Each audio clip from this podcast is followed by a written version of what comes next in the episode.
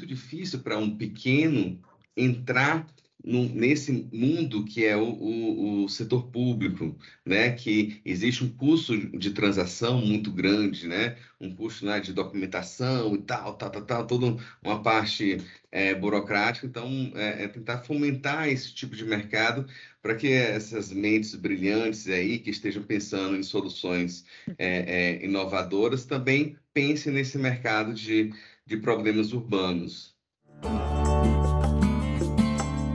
Começa agora o podcast Nem Negacionismo Nem Apocalipse: Economia, Meio Ambiente e Negócios, inspirado no livro de Gessner Oliveira e Arthur Vilela Ferreira, vencedores do Prêmio Jabuti 2022 na categoria Economia Criativa.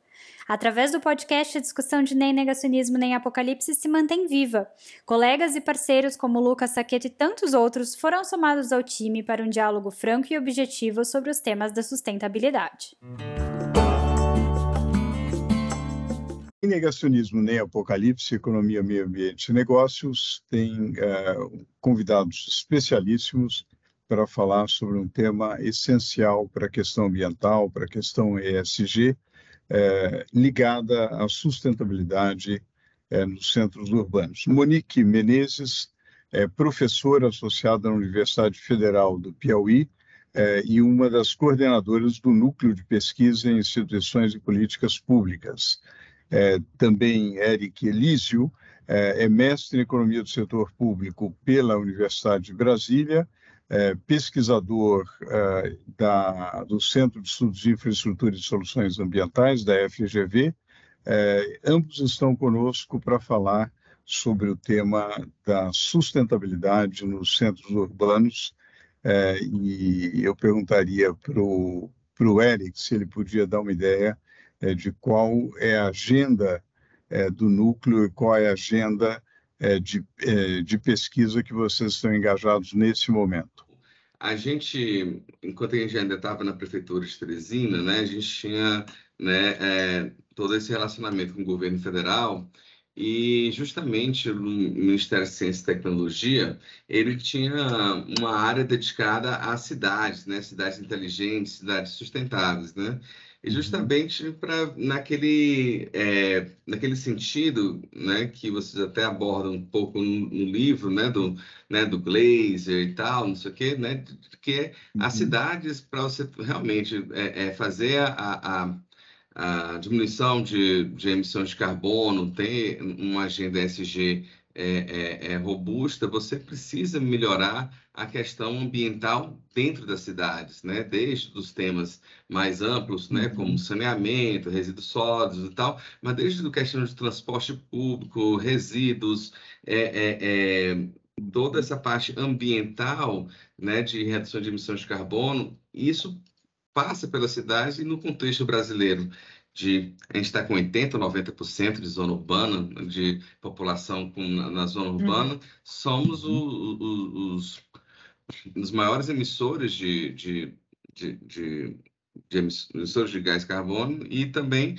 o, a sustentabilidade ambiental é, passa pelas cidades. Então, um, um uhum. dos grandes é, é, diagnósticos que, que o Ministério tem, tinha, né, mas acho que tem que é um pouco consensual, é que a agenda né, para as cidades ela é imensa, ela custa muito dinheiro, e tentar fazer da mesma forma que está sendo feito antes, né, não, não, nesse ritmo não vai levar né, para os objetivos a serem alcançados. Uhum. Então, é, e ao mesmo tempo, toda essa agenda de empreendedorismo, inovação, startups, né, é, que sempre muito ligadas à parte de, de sistemas, né, ou mesmo com o setor privado e tal, é, a, a inovação ela tem dificuldade em alcançar o setor público, em especial esse tipo de inovação que é que é, digamos, mais físico, né? Um, um, um sensor para um estacionamento inteligente, um sensor para a questão de, de, de, monitoramento de drenagem e tal. Tudo isso, tudo que é inovação, é muito difícil para o setor público, para a gente que já foi ordenador de despesa, né? Chegar uma solução uhum. lá inovadora, um startup aí do, de americano e tal, não sei o quê, uns, uns quatro jovens aí e tal, cheio de espinha, com, com uma solução assim para a gente, a gente não é, mas será que o tribunal vai, será que eu vou ser preso porque contratei esse aqui? Então, uma visão do Ministério, além dessa parte das cidades serem como a, a, o mais importante para, para o meio ambiente, é justamente que existia entre nos mares, né, entre o, o, o privado e o governo, faltava, por exemplo, é, instituições que fizessem a validação né, de, de soluções inovadoras no ambiente urbano. Então, é, por que, que esse projeto foi demandado pelo. É um projeto que é um recurso do Ministério, pelo CNPq, é, com a demanda que a gente faça, por exemplo, validações das soluções é, sustentáveis, né, urbanas, e com esse monitoramento, essa validação de uma instituição como a Universidade Federal, como o Ministério, o privado né, possa ir ao setor público e ter uma facilidade maior de contratação. Então, esse é um pouco do. Fora que a gente faz também programas de formação, né, oficinas, tanto de agentes públicos, né, como prefeitos, tribunais de contas, quanto mesmo com a, com a, com a própria comunidade, em ações de, de, de habitação social e tudo. E a gente tenta fazer essa parte de formação, tanto do, da temática de sustentabilidade urbana, quanto da própria temática da inovação do setor público, do novo marco de, de ciência e tecnologia. Então, é um pouco isso do que, que se chama de laboratórios de inovação urbano, né? São, é um tipo de, de instrumento, instituição, organismo, método, né? Cada um, mesmo internacionalmente, cada um trata de, de alguns assuntos. Eu a Monique, a gente escreveu um artigo aí, digamos, de uma revisão de literatura sobre é, o que, que seria laboratórios de inovações urbanos. É, fizemos no âmbito do projeto um encontro com esses tipos de laboratórios aqui no Brasil, né? Que existem várias iniciativas pulverizadas, assim, né? No Sul, no Norte, Nordeste, Centro-Oeste. A gente está tentando formar essa rede de sinergia, né? Dos, dos aspectos. E é, um pouco isso que a gente está agora nesse processo de iniciar um, o chamamento de empresas para validar essas soluções urbanas é, sustentáveis e inovadoras. Monique, dentro dessa, dessa agenda de inovação urbana, acho que é uma agenda bastante ampla e bastante importante. Quais, quais são as prioridades, as tecnologias eh, mais promissoras que vocês estão vendo nesse começo de, de trabalho? Eh, e aí, entendendo que o Brasil, cidades brasileiras, tem bastante coisa, né? Bastante diversidade. Bom, muito obrigada pelo convite de estar aqui com vocês, com Jéssica, com Eric, que é um parceiro de trabalho, Arthur, obrigada pela pergunta. É... Voltando para a sua pergunta, o que, que eu vejo? Assim, a gente ainda não chegou ainda a iniciar a validação, mas um tipo de tecnologia, como o Eric citou, é, são esses tipos de sensores, né? Então, as cidades, né?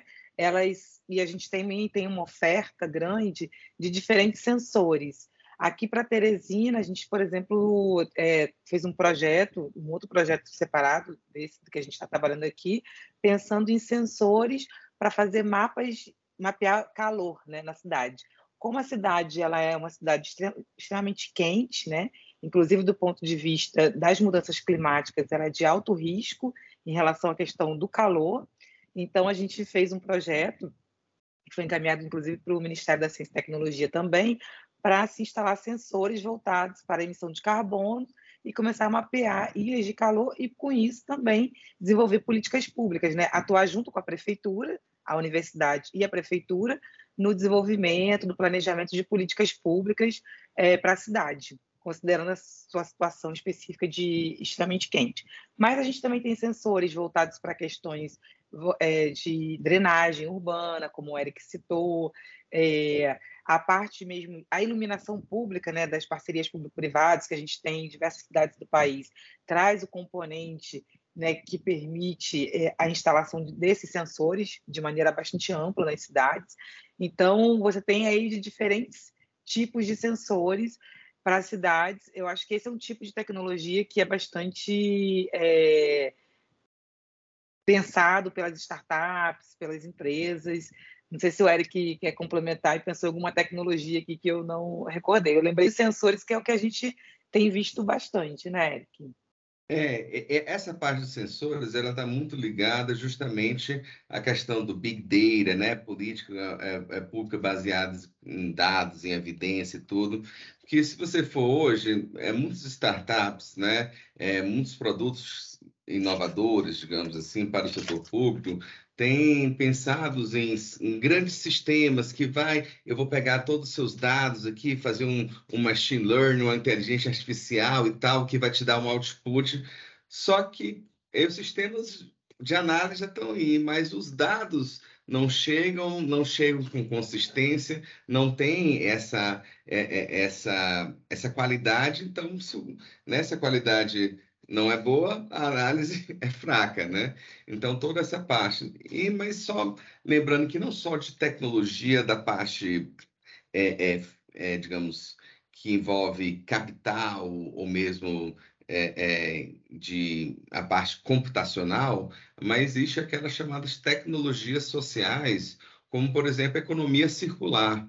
Né? Você vê muitos laboratórios urbanos na própria Europa, eles, eles, eles focam muito na questão de, da educação né? e da mudança de hábito nas cadeias de logística né? para fomentar aquela questão da economia circular, né? que o, o que na teoria vai trazer o, o, uma diminuição muito grande né, na emissão de carbono na parte da logística e além de mais da, da, de incentivar a, economia local e tal, não sei o quê. Então, é, é, é, o, o, que a gente busca é tanto essa parte, digamos, que envolve maquinário, né, de chips e tal, de sensores, quanto também esses tipos de, digamos, tecnologias operacionais, é, gerenciais, sociais, que podem também né, trazer implicações para, para a economia e o meio ambiente.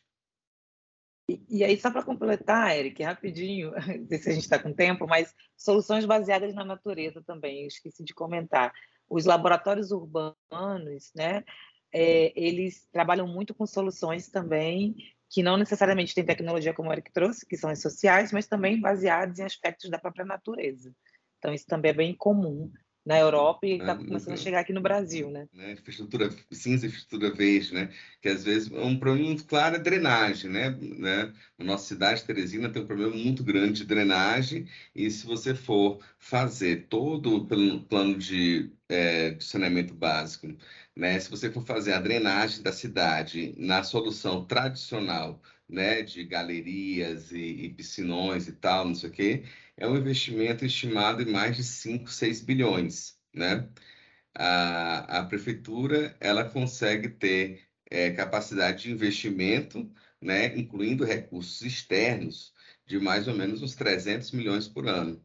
Então, a, a, dá para pensar que é, é, se for por esse caminho do, do, do, da forma tradicional de se é, enfrentar o problema de drenagem, vai ter dificuldade de atingir o objetivo. Agora, vocês no, ah, no centro e no projeto de pesquisa, vocês têm é, tomado alguns casos como casos de referência e, e, ao, e, ao, mesmo tempo, uma heterogeneidade muito grande nos centros urbanos do Brasil. Quer dizer, quais os. Primeiro, quais casos interessantes no mundo é, poderiam ser aplicáveis ao Brasil e quais os cuidados para a devida adaptação é, dessas metodologias para o caso brasileiro? A gente foi ver, fazer uma revisão de literatura, a gente viu algumas coisas bem interessantes, né? E basicamente, eu acho que de quase, digamos, 100 laboratórios que estavam nos papers, né, digamos assim, que tratam desse assunto, 95 era do chamado norte global, né? Então, é, é, Netherlands, é, Holanda, Suécia, Alemanha, é, é, alguns casos dos Estados Unidos, Canadá, mas muito aqueles países nórdicos, Inglaterra, é, digamos assim, que tem essa estão na frente, né? Barcelona, né? Nem Espanha inteira, mas Barcelona e tal.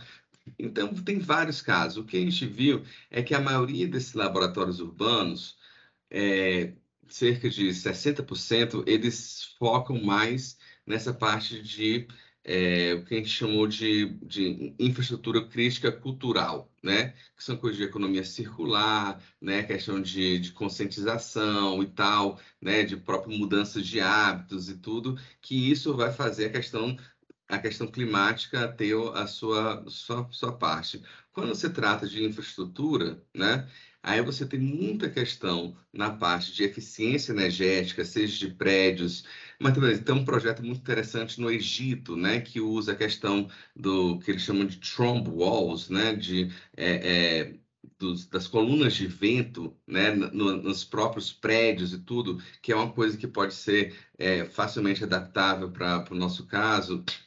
É, e é, muita coisa também de, de manejo de, de resíduos sólidos e tudo, né, de é, biocombustão, tudo isso a gente viu como projetos, né, é, é, porque uma característica também desses laboratórios urbanos é sua sua natureza colaborativa, né, com a população, né? Ele, é, ele é chamado no, na quádruple hélice, né, que se chama, né, onde você tem é, é, governos, privado, universidade e população todas juntos trabalhando, mas com a população sendo, além de usuário, também é, é, é, com um foco participativo na construção tanto dos problemas quanto das soluções. Então, a gente viu muita coisa interessante, tanto do método de, de se procurar os problemas, soluções, quanto mesmo de tecnologias. Embora as tecnologias, a gente sempre acha assim, um pouco complicado pegar o problema lá da Suécia e trazer aqui para o Piauí, né? São, uhum. né? São, a Moni pode falar um pouco mais dessa parte aí do isomorfismo e tal, né? Do, de políticas públicas. É, eu acho que a gente tem duas frentes, né? Quando a gente fala dessas adaptações, tem tanto essa questão de que você tem que pensar os problemas locais mesmo, né, específico, mas eu penso que uma adaptação importante também é a maneira como a gente vai lidar com a, o setor público, por conta das especificidades do setor público no Brasil. Esse foi um tema que eu acho que é interessante e que eu acho que a gente tem que citar aqui, que no caso, assim, a universidade ela tem procurado trabalhar quase como é, tentando ali nessas L's que o, o Eric citou, quase como uma cola social, tentando juntar os atores, né? Porque há uma dificuldade, por exemplo, do setor público de contratar inovação, mesmo a gente tendo novo marco da inovação, a gente tendo a legislação, é, não é muito claro, o gestor não se sente muito seguro, a gente percebeu isso ao longo aí de um ano e meio de trabalho, que a gente começou dois anos, e então a gente tem que trazer adaptações. Olha, a gente vai trazer inovação aqui para o Brasil, vai trabalhar como laboratório urbano, mas como que a gente vai lidar com a questão legal no Brasil, com a questão da burocracia, com a, os desafios que a burocracia enfrenta para a inovação. Né? É claro que a gente sabe que tem desafios nesses países também, mas aqui a gente conhece a nossa burocracia, ela tem né, é, as suas particularidades. Então, eu acho que esse é um grande desafio que a gente percebeu. E aí, a, é, a partir disso, é, eu quero até é, destacar o que, que a gente tem feito. A gente tem ido para dentro dos órgãos públicos para conversar sobre inovação, mas também com os órgãos de controle, né? que foi algo que a gente é, percebeu como necessário para poder dar segurança para o gestor olha, você pode contratar um problema, é, alguém para resolver um problema, perdão, contratar um problema não, contratar a hum. solução do problema, aliás. É, em que sentido? A legislação permite isso e vamos aqui, o que, que os órgãos de controle estão falando sobre isso, né? Então, colocar todo mundo sentado para conversar.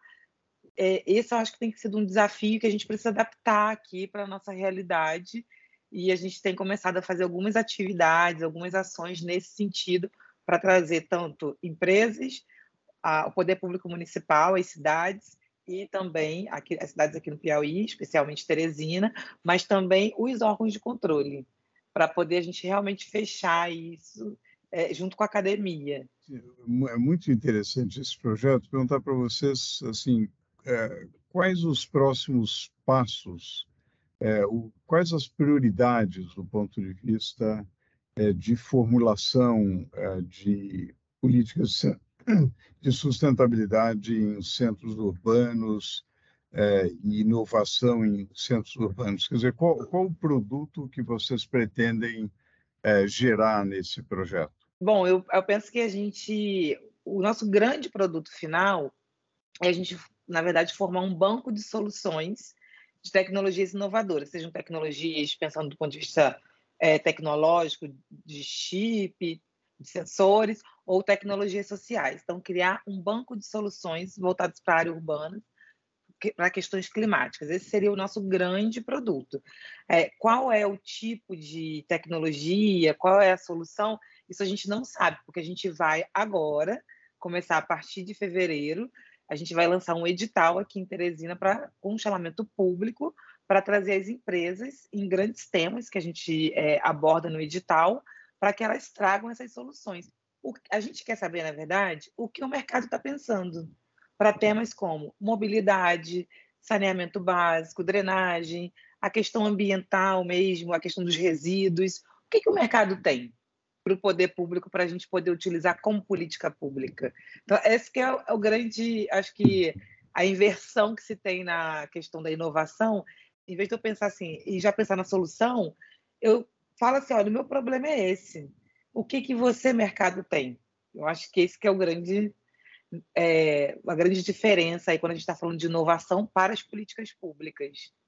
É, o que a gente pode dizer que essa é uma, essa é uma inovação, né, de realmente inverter a questão é. e colocar para a sociedade é, um, e, e, estimular na sociedade uma energia criativa e inovadora, Isso. Trazendo soluções, tecnologias para resolver os problemas, né? Eric, se você ia comentar. Não, que o, esse nós temos. É, eu peço para quem estiver ouvindo é, seguir as nossas redes sociais, né? especialmente o Instagram do, do César Teresina, temos o site também, porque ao longo do ano nós estaremos lançando os, os editais para as empresas, né? As, vamos também fazer um edital para estudantes, né? Para quem quis, quiser aquele, digamos, o, o, da base, né? Quem tem ideia e quer fazer esse protótipo e tal, né? Para para uma solução urbana e que é, também lembrar que o, o, o, a empresa ela é, é, é a gente também tem algumas parcerias com o Sebrae e tal, que é, a gente está tratando de empresas, né, que têm o seu fim social, o seu impacto social para a população por meio de, um, de um, uma solução para um, para um problema público, mas que a empresa também tem um plano de negócio, que ela possa ser sustentável e tudo, não dependa só de um é, porque às vezes você vê um, uma empresa que faz uma solução específica para uma prefeitura, né, para uma coisa lá, faz, pivota uma solução lá e depois não, não é muito adaptável e tal a, a, a, a, outros locais e tal. Então, a gente quer que, que as empresas pensem como fazer para solucionar o problema público, mas que seja uma solução economicamente viável, tecnologicamente adequada, né? E que isso possa ser é, é, é, no futuro é, é, é, adaptável para outras localidades, né? Porque 5.500 municípios, muitos com suas realidades semelhantes, mas muitos com, com, com, seu DNA próprio, né? Então, então, esse, esse eu acho um grande desafio também para a empresa, entendeu? Fazer um produto que seja rentável, adaptável, né? E o, o é, é muito difícil para um pequeno entrar nesse mundo que é o, o, o, setor público, né, que existe um custo de transação muito grande, né, um custo né, de documentação e tal, tal, tal, tal toda uma parte é, burocrática. Então, é, é, tentar fomentar esse tipo de mercado para que essas mentes brilhantes aí que estejam pensando em soluções é, é, inovadoras também pensem nesse mercado de, de problemas urbanos. Olha, foi fantástico o projeto de vocês. Eu acho que eu entendo essa conversa aqui como um convite é, em dois sentidos. Primeiro, um convite de vocês à sociedade como um todo, a todos aqueles que nos ouvem, é, justamente para contribuir, para trazer soluções, né? e para participar desse processo inovador.